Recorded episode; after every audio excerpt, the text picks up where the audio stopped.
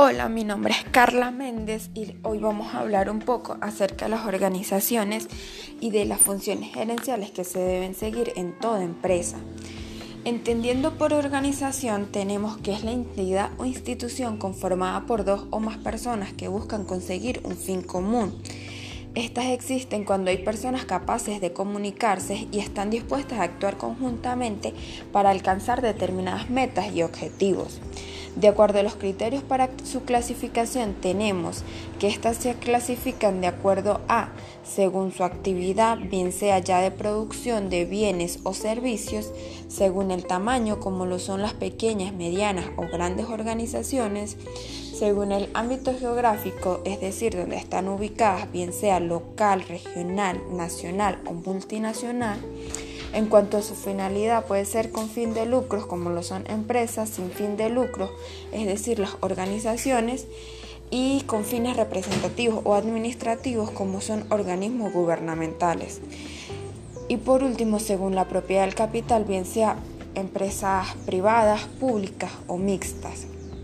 Para clasificar una organización en Venezuela debemos tener en cuenta cinco criterios fundamentales, es decir, la el sector de actividad al que se dedica, la titularidad del capital de la empresa, la dimensión o el tamaño de la misma, el ámbito geográfico en el que desempeña su labor y la forma jurídica que adquiere.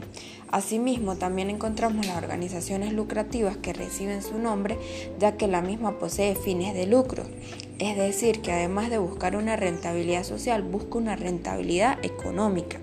Y las organizaciones no lucrativas que son sin fin de lucro, es decir, que su objetivo principal no es la búsqueda de un beneficio económico. De acuerdo a la influencia para el desempeño organizacional dentro de una empresa, en este caso, va dependiendo del tipo de organización, pues existe una persona que desempeña un papel clave en los roles de liderazgo, planificación y control de los recursos humanos y de otros recursos materiales, financieros y tecnológicos disponibles dentro de la empresa. Henry Fayol fue la primera persona que investigó cuáles eran las funciones gerenciales que todo administrador debía realizar y aplicaba en forma universal para todo tipo de organización. Va mucho más allá de planificar, organizar, dirigir y controlar. Es decir, hoy día se enfoca en la productividad y los resultados. Una gerencia efectiva y responsable será la mejor manera de conseguir éxito dentro de una empresa. Entre las funciones de gerencia encontramos como son asignar las tareas de los subordinados, así como evaluar su desempeño, llevar una buena relación con los clientes, al mismo tiempo que buscar nuevos y atender los posibles impactos ambientales dentro de la actividad productiva.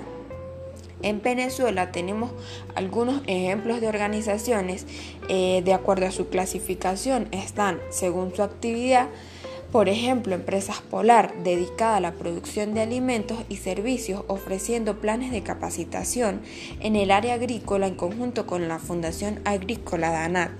Según el tamaño, encontramos Garzón, que es una organización grande porque cuenta con más de 50 trabajadores y entra en el ámbito nacional ya que tiene distintas sucursales en otros estados del país.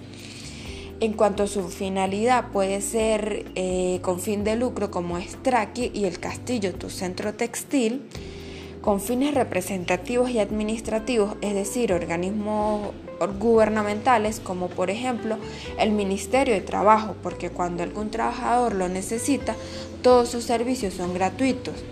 Según la propiedad del capital, como son empresas privadas, por ejemplo Freeways, que está constituida por capital privado públicas tenemos un ejemplo de CanTV o mixta, por ejemplo Petromonagas, que son empresas petroleras controladas por Petróleos de Venezuela, en este caso PDVSA, y la, petrolera rusa Rosneft. Eh, esto fue todo por hoy. Espero que me haya explicado muy bien y sea de su agrado. Les habló Carla Méndez.